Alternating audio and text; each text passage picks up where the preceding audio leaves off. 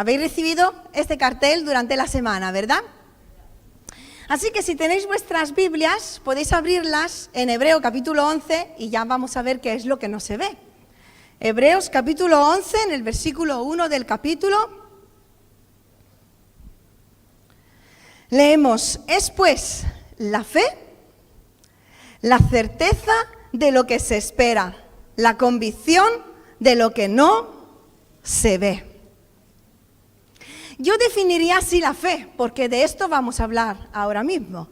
La fe es lo que no se ve. Toda la vida de un cristiano está basada sobre la fe, sobre el creer en algo, en alguien al cual no vemos con nuestros ojos humanos, ¿verdad?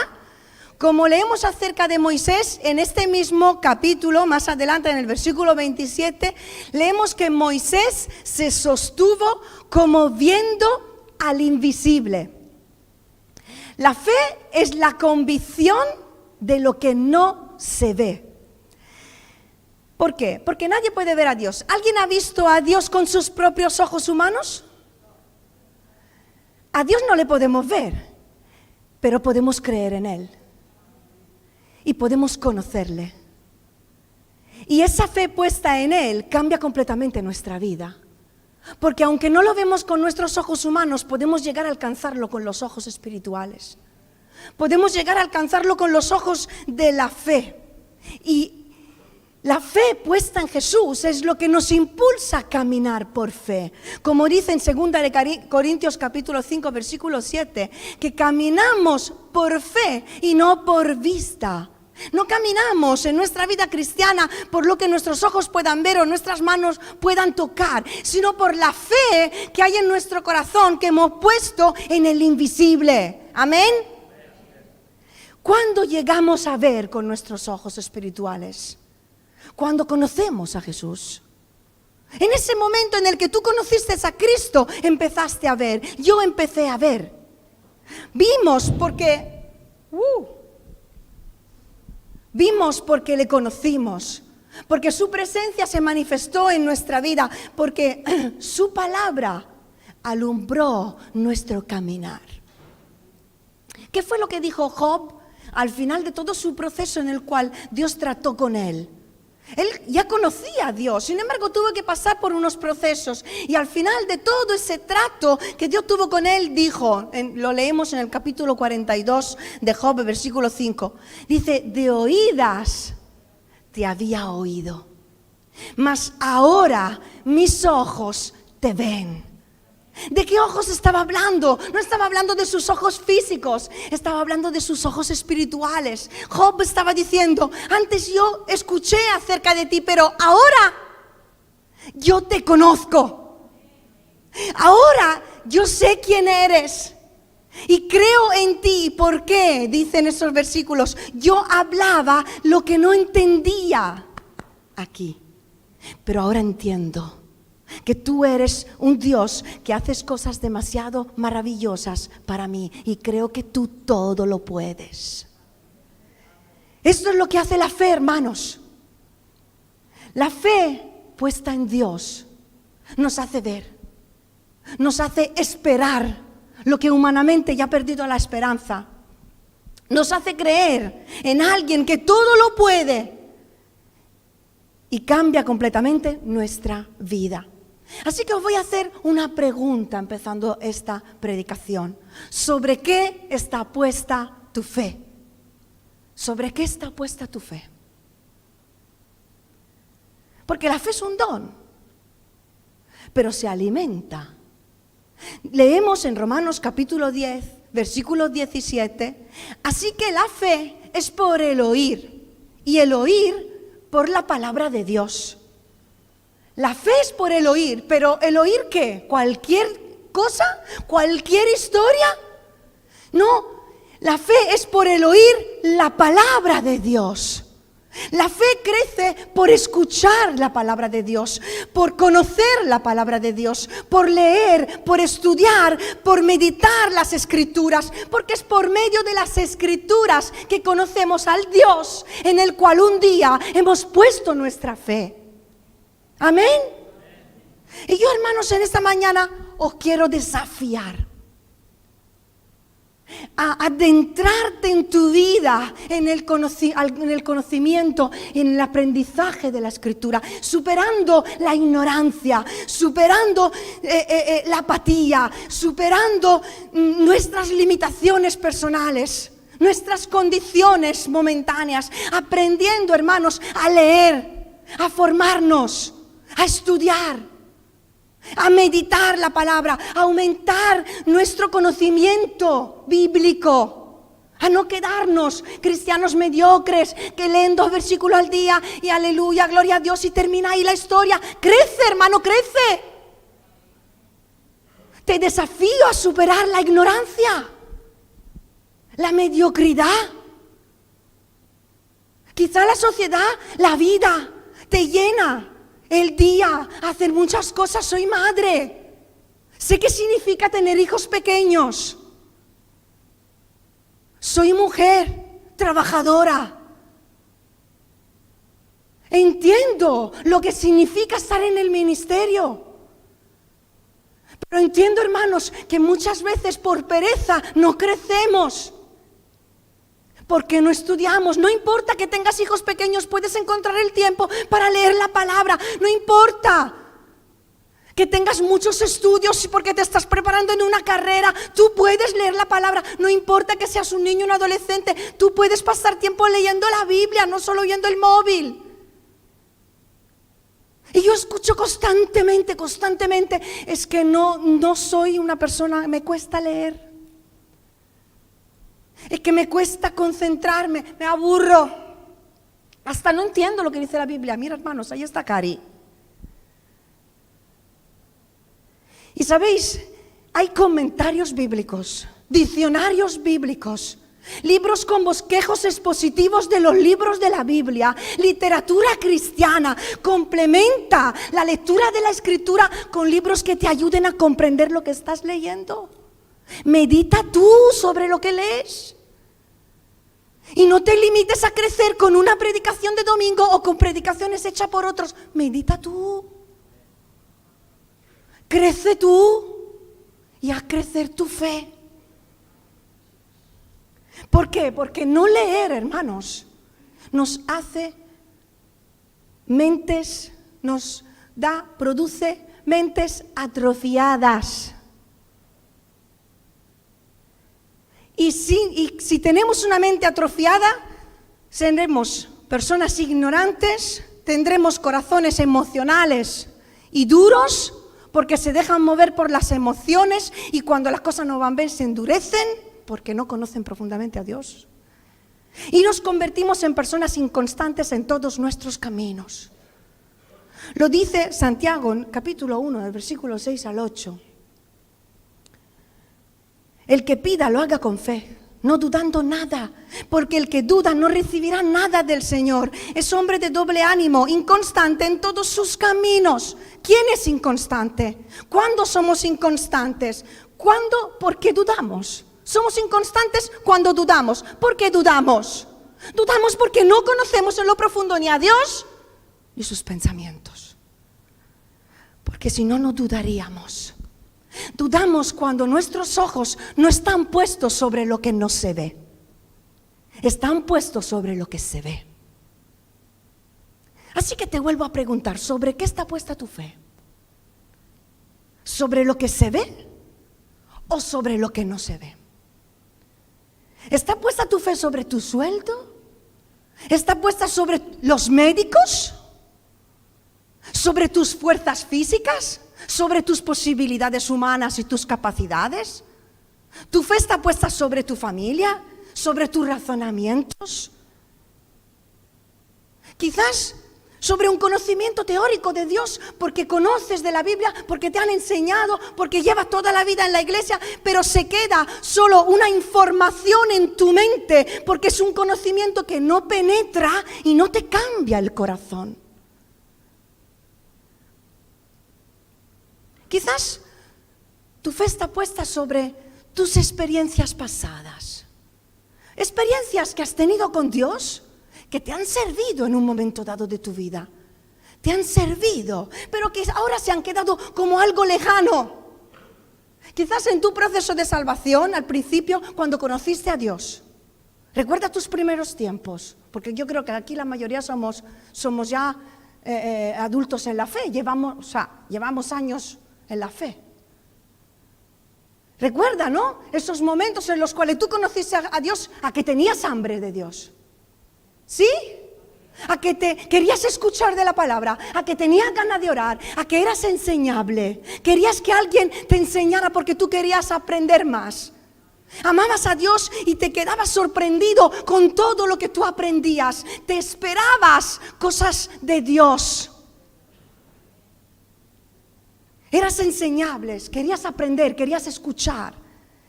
Pero quizás tu fe ahora se mide solo y únicamente por esas experiencias que has tenido.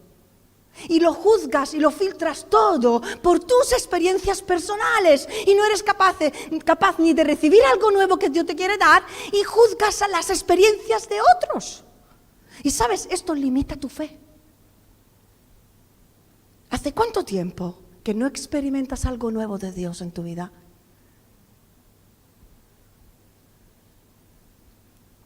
O quizás tu vida de fe está basada sobre momentos, momentos de emoción, momentos de llanto, momentos de alegría, momentos de quebranto, momentos en los cuales sientes que Dios te está tocando porque lo está haciendo. Y te está tocando por medio de una predicación, por medio de una canción. Pero se quedan momentos, hermanos, porque no dejamos que estos momentos cambien nuestra vida. ¿O es que tu fe está fundada sobre lo que no se ve? Porque la fe, fundada sobre lo que no se ve, es una fe que espera algo más. Amén. Es una fe que cree algo más. Es una fe que ve algo más de lo que ven los demás. Porque la fe, hermanos, no es religión. Y lo voy a repetir. La fe en Jesús no es religión. ¿O es que esa salvación que has recibido se ha convertido solo en algo histórico en tu vida? Pregúntate, ¿qué diferencia hay entre tu vida y la vida de un incrédulo, de un vecino tuyo, de un amigo tuyo? ¿Estás pensando que eres mejor que él? que hace las cosas mejor que Él? ¿Te has convertido en el publicano que condena al pecador? Una fe viva espera, cree, ve, vive milagros y sobre todo es una fe que produce cambios. ¿Cuántos dicen amén? Pero ¿qué es lo que pasa? Tenemos una visión muy humana muy materialista de Dios. Acudimos a Él solo cuando queremos pedirle cosas. No vamos para adorarle, no vamos para derramar el mejor aceite, no vamos para derramar el mejor perfume, no vamos para pasar el mejor del tiempo con Él. Vamos solo a ofrecerles las migas y a pedirle algo. No vamos a adorarle porque, por quien Él es. ¿Y sabéis por qué, hermanos? Porque hay poca necesidad en nuestra vida. Lo tenemos todo aquí, lo tenemos todo en España. Te invito a hacer un viaje a Perú. Lo tenemos todo. Por eso tenemos tan poca dependencia de Dios. Estoy mal, voy al médico. Dependo, confío en mi dinero, en mi sueldo, en mis cosas. Somos independientes, somos autosuficientes, aunque digamos, sí creo en ti, Señor en realidad. En el día a día lo que dice nuestro corazón es, Dios, creo en ti, pero no te necesito en mi día a día, porque yo confío en mí mismo, porque en realidad yo tengo mi sueldo, Confío en mis posibilidades. Si estoy malo, yo tengo medicamento tengo quien está conmigo. Yo soluciono yo mismo las cosas solos. No te consulto y no te pregunto antes de tomar decisiones, porque yo sé lo que tengo que hacer. Ya soy mayorcito. No necesito acudir a ti y preguntarte por cada pequeña cosa que tengo que hacer en la vida. Además, voy a la iglesia todos los domingos desde hace unos años, incluso tengo un servicio dentro de la iglesia y sirvo en algunas áreas. Me encanta cantar cuando estamos juntos, levanto mi voz para orar, pero sabes, en mi vida personal, en mis problemas, en mis planes, en mis decisiones, no te metas, Dios. No te necesito, pero tengo fe en ti. ¿Os suena? Esta fe no es una fe viva, hermanos, es una vida religiosa. Porque es una fe que no nos cambia por dentro, que no dirige nuestros pasos, porque la fe en Jesús es una unión constante y plena con nuestro Dios. Y nuestro Salvador se ha convertido en nuestra máquina de, ¿cómo se llamaba aquella?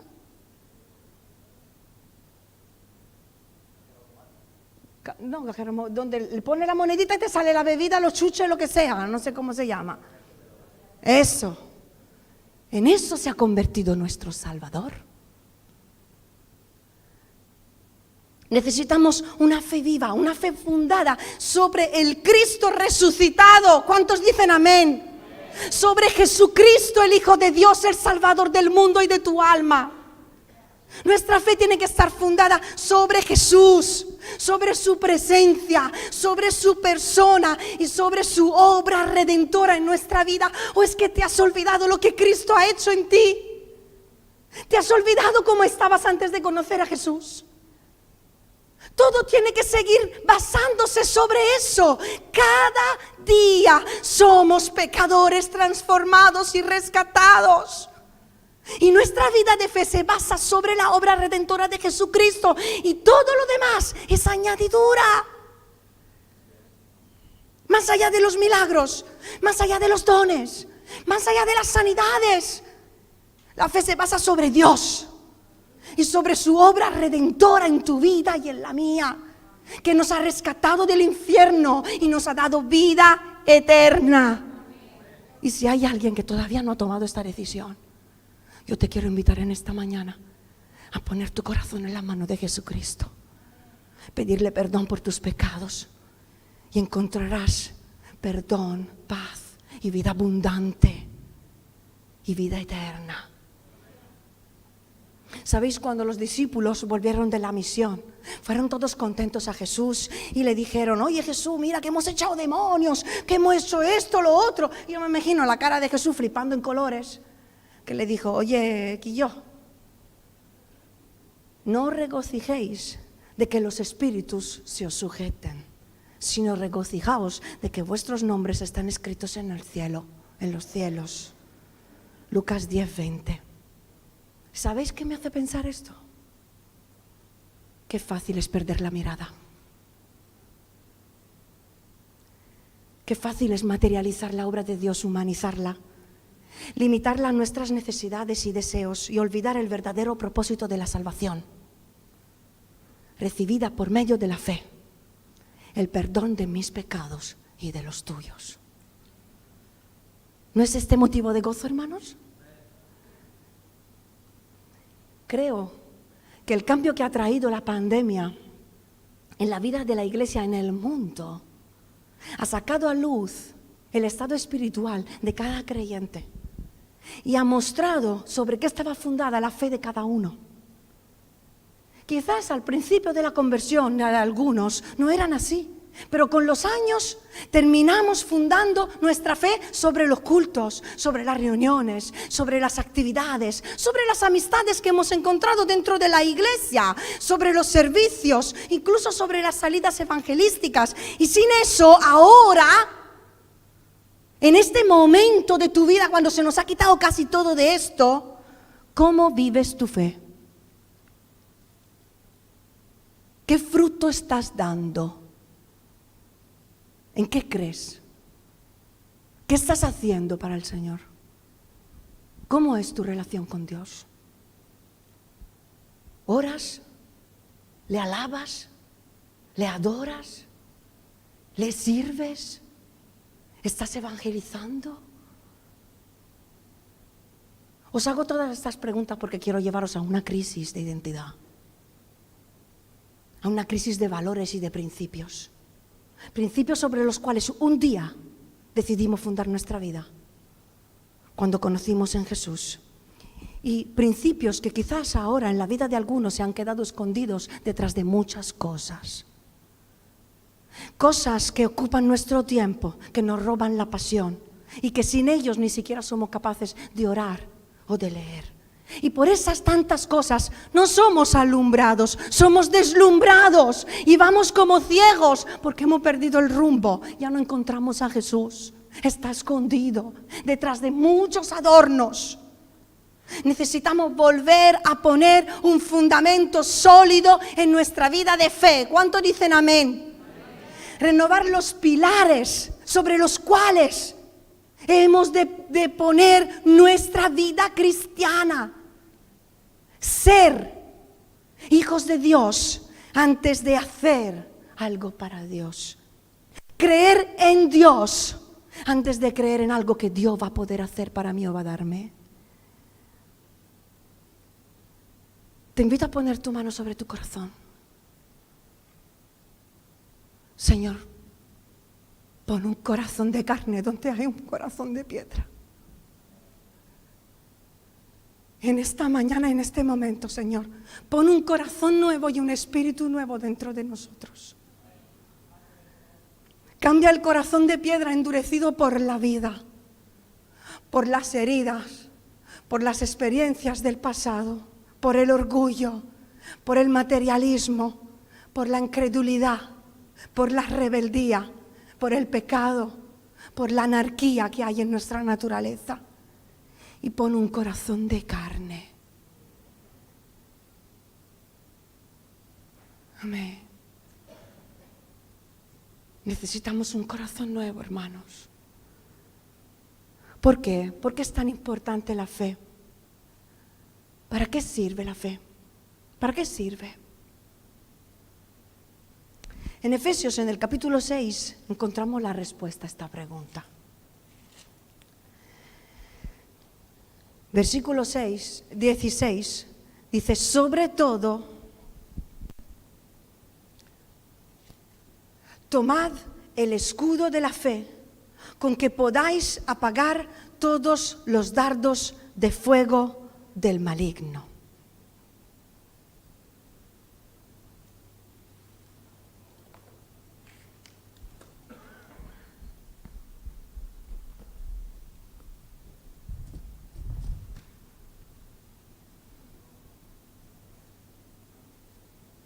Este es un escudo romano. Bueno, quiero decir, imitación. Quería comprarlo, valía 120 euros. Para resistir firmes contra las acechanzas del enemigo, para apagar todo dardo de fuego del maligno. Necesitamos fe, dice la palabra, para resistir en medio de la lucha. Necesitamos fe para poder batallar y resistir contra todos los ataques del enemigo en tu vida. Porque desde el momento en el que has puesto tu vida en las manos de Dios, han empezado ataques en tu vida. Y cada día tenemos batallas. Y es una lucha que vivimos porque cada día se hace más difícil ser cristiano. Y dice la palabra, dice, sobre todo, tomad el escudo de la fe. Ese sobre todo indica que por encima de todas las demás piezas, toma la fe. Tienes que desearla con mayor persistencia. El escudo de la fe es la cuarta pieza de la armadura cristiana y su fin Hemos leído que es capacitar al creyente para apagar todo dardo de fuego del diablo. El fin no es obtener algo para nosotros. El fin supremo de la fe es ser capacitados para resistir contra los dardos del fuego del enemigo.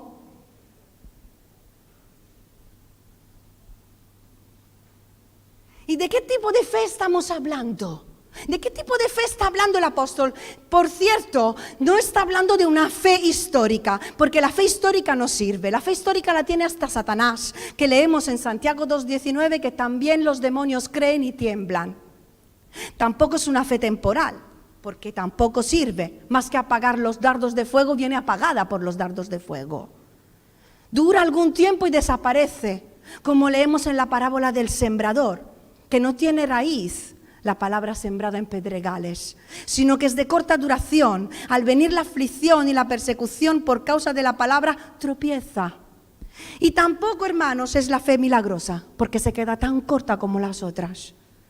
Porque la fe milagrosa de Judas lo capacitó para echar fuera a los demonios, pero luego no le capacitó y no fue capaz de resistir contra la codicia, contra la traición, contra la hipocresía.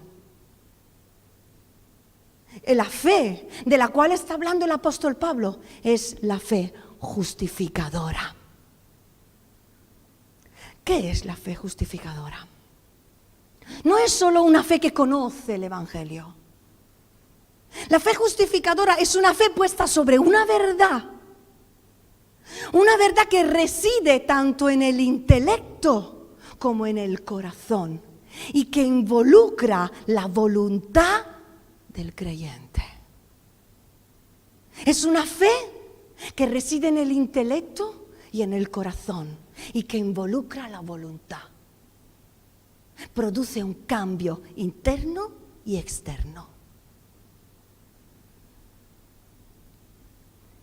Es una fe que nos justifica ante Dios por medio de Jesucristo, porque leemos en Efesios 2.8 que por gracia sois salvos por medio de la fe. Y sabéis, con el tiempo, esa fe justificadora, fundada sobre la obra de Jesús, después de mucha comunión con Dios, después de mucho conocimiento de la palabra y después de continuas experiencias con el Espíritu Santo, se convierte en seguridad, se convierte en convicción. La fe es convicción de lo que no se ve. Pero no se puede convertir en convicción si no hay un conocimiento íntimo de Dios, si hay un, no hay un estudio profundo de la palabra y si no hay experiencia vivida con Dios. Por eso muchos creyentes no crecen en su fe, porque no leen, no oran, no viven la vida de fe.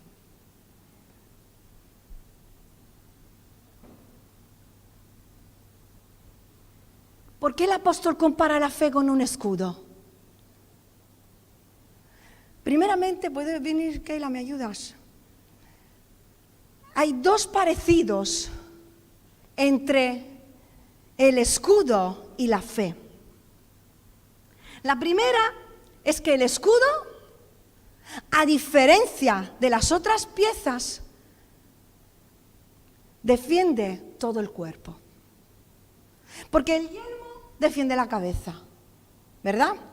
La coraza es para el torso, pero el escudo es para defensa de todo el cuerpo. Los romanos construían estos escudos muy grandes. Se llamaba la puerta. Podía medir unos, un 106 centímetros de largo y 56 de ancho, fabricado de madera y acero y podían ellos cubrirse todo el cuerpo. ¿Qué es lo que hace la fe?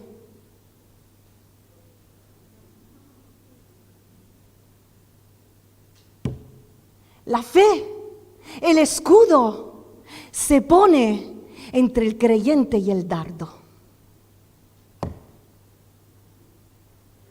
La fe te defiende. La fe se pone, gracias, entre tu vida y los ataques y defiende toda tu vida. Todas esas partes de tu vida que pueden ser atacadas, tus pensamientos, tu razonamiento, tu corazón, tu voluntad, tu cuerpo, tu conciencia, porque la fe se coloca entre el creyente y ese dardo. Se llamaba la puerta cuando entras por la puerta de la fe, llegarán muchas bendiciones, amén, pero también muchas oposiciones. Dice la palabra en Mateo capítulo 7, 13 y 14, entrad por la puerta estrecha, porque ancha es la puerta y espacioso el camino que lleva a la perdición, y muchos son los que entran por ella. Porque estrecha es la puerta y angosto el camino que lleva la vida, y pocos son los que la hallan. En Cristo un día encontramos la vida. ¿Cuántos dicen amén? ¿La hemos vuelto a perder? ¿Nos hemos cansado por el camino? ¿Hemos tirado la toalla? ¿Te has rendido? ¿Has dejado de pelear? ¿Has dejado de luchar, de creer? ¿Qué aprovecha el hombre, dice Lucas 9:25, si gana todo el mundo y se destruye y se pierde a sí mismo? Quizás has ganado muchas cosas hasta este punto, incluso como creyente, pero ¿a qué sirve ganar muchas cosas a lo largo de la vida si luego perdemos la comunión con el dador de la vida? Es fácil entrar por la puerta ancha y sabes qué, tendrás mucha compañía por ese camino. Sin embargo, por la puerta estrecha quizás en ocasiones te encontrarás hasta solo, porque perderás amigos por decisiones que tendrás que tomar en tu vida. Pero sabes que el otro camino te lleva a la ruina, esto te lleva a la vida. Y el segundo parecido entre la fe y el escudo es que el escudo protege el resto de la armadura. El escudo es, un, es una armadura sobre la armadura. Y la fe, hermanos, es una virtud que preserva a las demás. Y este tipo de fe es la fe que tiene que permanecer en nosotros, sobre la cual tiene que estar fundada nuestra vida. Sobre todo cuando nos acercamos a Dios para pedir también. Porque sabéis, yo hoy habría podido hablar de muchas cosas de la fe, que la fe, mueve montañas, cree que el Señor va a solucionar tus problemas, podría haber hablado otras cosas, pero quise hablar de los fundamentos de la fe. Porque incluso cuando vamos a pedir a Dios que lo tenemos que hacer, pedid y se os dará.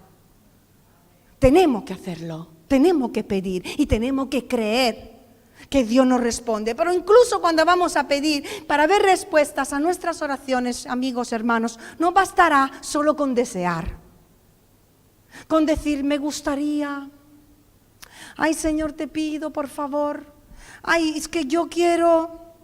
Pero luego a la primera prueba, a la primera dificultad o a la semana que nos llega la respuesta, nos cansamos de pedir, dejamos de creer, nos enfadamos, tenemos nuestra pataleta y tiramos la toalla. Hermanos, ¿os imagináis la mujer del flujo de, sangre? O el ciego, o el leproso, pensando, es que seguro que no llego, seguro que no llego hasta Jesús. Buf, de aquí a ahí, a, lo, a, lo, mejor el Señor no va a venir a tocarme a mí también. No habrían recibido la sanidad. Pero nosotros antes de pedir ya nos hemos cansado, ya hemos dejado de creer. Cree, pide, persiste con fe en aquel que ha empezado una obra en tu vida y la terminará. Y ha empezado con la salvación y el perdón y terminará con todas las demás promesas, pero no olvide lo principio, lo principal en tu vida. Amén. Y por último, que además quiero decir, cuando vais a casa que podéis leer el capítulo de la armadura, Dice de vestirse de la armadura. Escuché una predicación la semana pasada que me gustó una frase que escuché. Ponte la armadura, ponte. Tú cuando vas delante del armario, yo esta mañana me cambié la camiseta, me volví a poner la otra, a ver si este zapato, lo otro, al final se rompió, me tuve que poner este. No sé si dedicaríamos el tiempo que dedicamos para vestirnos antes de salir, si lo dedicamos para prepararnos para servir a Dios, seríamos diferentes. Pero cuando tú abres el armario, los vestidos, ya está. ¿Y se te ponen en el cuerpo encima solitos? ¿O lo tienes que escoger? Lo tienes que coger, te tienes que desvestir del pijama y te tienes que poner otra, la otra vestimenta, ¿o no? Pues el Señor también en la palabra dice, vístete tú de la armadura. Coge todas las piezas, sobre todo el escudo, y camina. Y lucha en victoria Amén. Y por último, ¿qué es lo que se ve? Aquí yo estoy segura que os voy a, a sorprender. ¿Qué es lo que se ve? Hebreos capítulo 11, versículo 13 dice, lo que se ve fue hecho por lo que no se veía. Lo que se ve fue hecho por lo que no se veía. Lo que no se veía, ¿qué era? La fe. ¿Qué es lo que hace la fe que se ve? ¿Qué es lo que se ve por medio de la fe en tu vida? ¿Qué es lo que ha producido la fe en tu vida? Versículo 2 del capítulo 12 dice, Hebreos 11, capítulo 2, ese, ese capítulo tan maravilloso que habla de los héroes de la fe. ¿Qué es lo que alcanzaron estos héroes? Porque nos imaginamos sus batallas, sus historias, sus cosas tan bonitas que han podido hacer y las vemos inalcanzables. Pero ¿qué es lo que se veía por medio de la fe de estos hombres? Versículo 2 del capítulo 11 de Hebreo. Por la fe alcanzaron buen testimonio los antiguos. Amén. Por la fe alcanzaron buen testimonio el testimonio que deja la vida de un hombre o una mujer de fe es lo que se ve.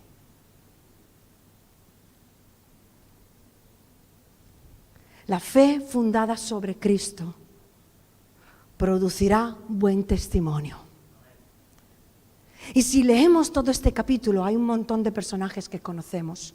Versículo 4 por fe, Abel ofreció a Dios más excelente sacrificio que Caín. Alcanzó testimonio de que era justo. La fe de Abel produjo justicia en su vida. Ese fue su testimonio.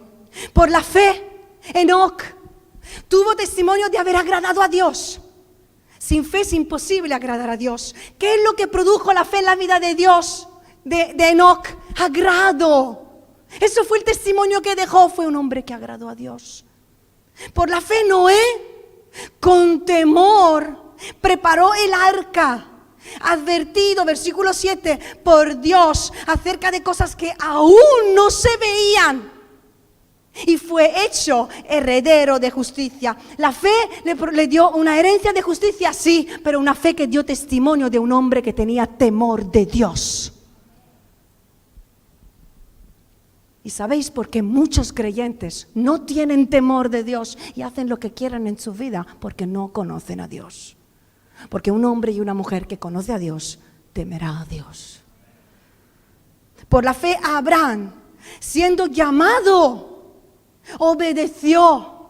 Y dice que salió sin saber a dónde iba, amigos. Estoy convencida de que Abraham no sabía hacia dónde iba, pero sabía quién lo acompañaba. Porque conocía a Dios. Y la fe en Dios produjo un testimonio de obediencia. Por la fe Sara, versículo 11 y 12, recibió fuerzas para concebir, porque creyó.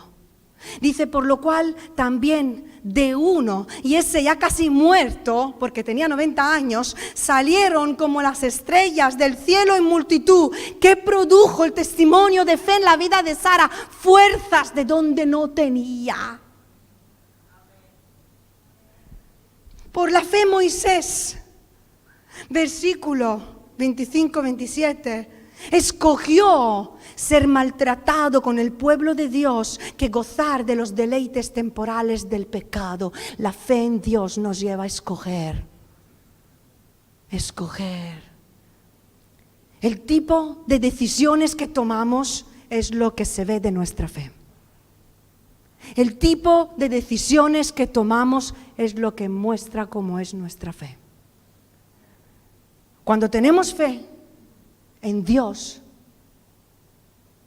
pero no una fe fanática, una fe puesta en un Dios santo. Cuando tenemos fe en Dios, escogemos lo que le agrada a Dios. Escogemos siempre hacer su voluntad. Desaparece el amor al mundo. Pero servir y amar a Dios es una decisión. Tienes que escoger esa vida. Tienes que escoger vivir una vida que da testimonio o una fe religiosa. Moisés, estoy terminando, dice que dejó a Egipto porque se sostuvo como viendo al invisible. Dejó a Egipto. Porque la fe nos lleva a dejar la vieja vida. Nos lleva a renunciar a nuestra vieja vida. Porque la fe en Jesús nos cambia por dentro y trae un cambio por fuera. Porque hay una conversión. Y dice que Moisés, y me encanta, pasó el mar rojo por fe. Y dice que intentando lo mismo los egipcios fueron ahogados en el mismo mar unos instantes después. Porque los incrédulos, hermanos, no pueden tener las mismas bendiciones y victorias que los hijos de Dios. No por algo. Porque aunque intenten imitar su fe, se está hablando de batallas espirituales que se luchan por y para Dios que es aquel que nos da la victoria en nuestra vida, no somos nosotros. Moisés, la fe de Moisés le hizo vencer batallas de forma sobrenatural porque era su Dios el que obraba milagros en su vida. El cristiano, tú, yo, tenemos la victoria antes de, terminar la batalla si peleamos con el escudo de la fe, hermanos. Porque por eso leemos en Primera de Juan 2, 13, habéis vencido al maligno. Y esta es la victoria que ha vencido ya al mundo, nuestra fe. Primera de Juan 5, 4. Por la fe, loide, ¿qué es lo que veis en mi vida? Por la fe, ¿tu nombre está aquí? ¿Qué testimonio está dando tu vida? ¿Y qué testimonio está dando la mía? Mi fe en Dios, ¿qué os hace ver? ¿Qué es lo que hace ver tu vida? ¿Qué testimonio da? ¿Qué hace destacar esa virtud en ti? ¿De qué habla tu fe? ¿Qué es lo que muestras a los demás?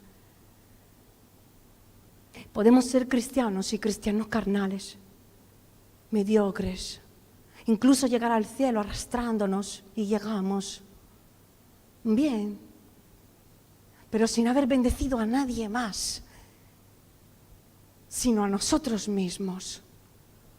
Sin embargo, podemos vivir una fe viva que trasciende y que puede influenciar las siguientes generaciones. Porque ¿qué le pasó a Timoteo? Timoteo ha sido el fruto de una fe no fingida, que primero estuvo en su madre Loida y luego en su abuela Loida y luego en su madre Unice, segunda de Timoteo 1.5. ¿Qué pasó? ¿Se la traspasaron? No, es que el testimonio de fe de su abuela y de su madre los influyó tanto, lo marcó tanto al punto de que decidió creer en el mismo Dios de su abuela y de su madre. Tu fe puede cambiar tu vida y la siguiente generación. Vamos a cerrar unos instantes nuestros ojos. Somos cartas abiertas. Quizás la única Biblia que muchos leerán. Leí en esta semana esta frase. Quizás vas a ser la única Biblia que la gente va a leer. Tu vida, ¿qué es lo que ven en ti? Dice que en Hebreos termina diciendo que estos antiguos buscaban una patria. Y dice que ciertamente tenían tiempo de volver, pero anhelaban una mejor. Esto es celestial, por lo que Dios no se avergüenza de llamarse Dios de ellos, porque les ha preparado una ciudad. Hermanos, yo veo de lejos esta ciudad yo la veo de lejos y quiero entrar con la cabeza alta, quizás con la armadura desgastada, llena de herida y cansada, pero quiero llegar con la cabeza alta y acompañada, acompañada por mi familia, por mis hijos, acompañada por la iglesia que Dios ha puesto bajo mi mano, que no se pierda ni uno, acompañada por mis amigos, mis vecinos, por muchos del pueblo de Rota, de Asturias, de Italia, gente que he conocido. Dios no, que Dios no se avergüence de decir que es mi Dios ni el tuyo. ¿A qué patria estás anhelando? ¿A qué galardón estás mirando? ¿Sobre qué está puesta su fe, tu fe? ¿Qué testimonio está dando tu fe? ¿Para qué la usas? Bienaventurados los que no vieron y creyeron. No te rindas en esta mañana. No dejes de caminar y de correr la carrera cristiana. No dejes de pelear la batalla. Quizás te has aflojado un poco, has perdido la mirada. Vuelve a poner los ojos en Jesús, el autor y consumador de la fe.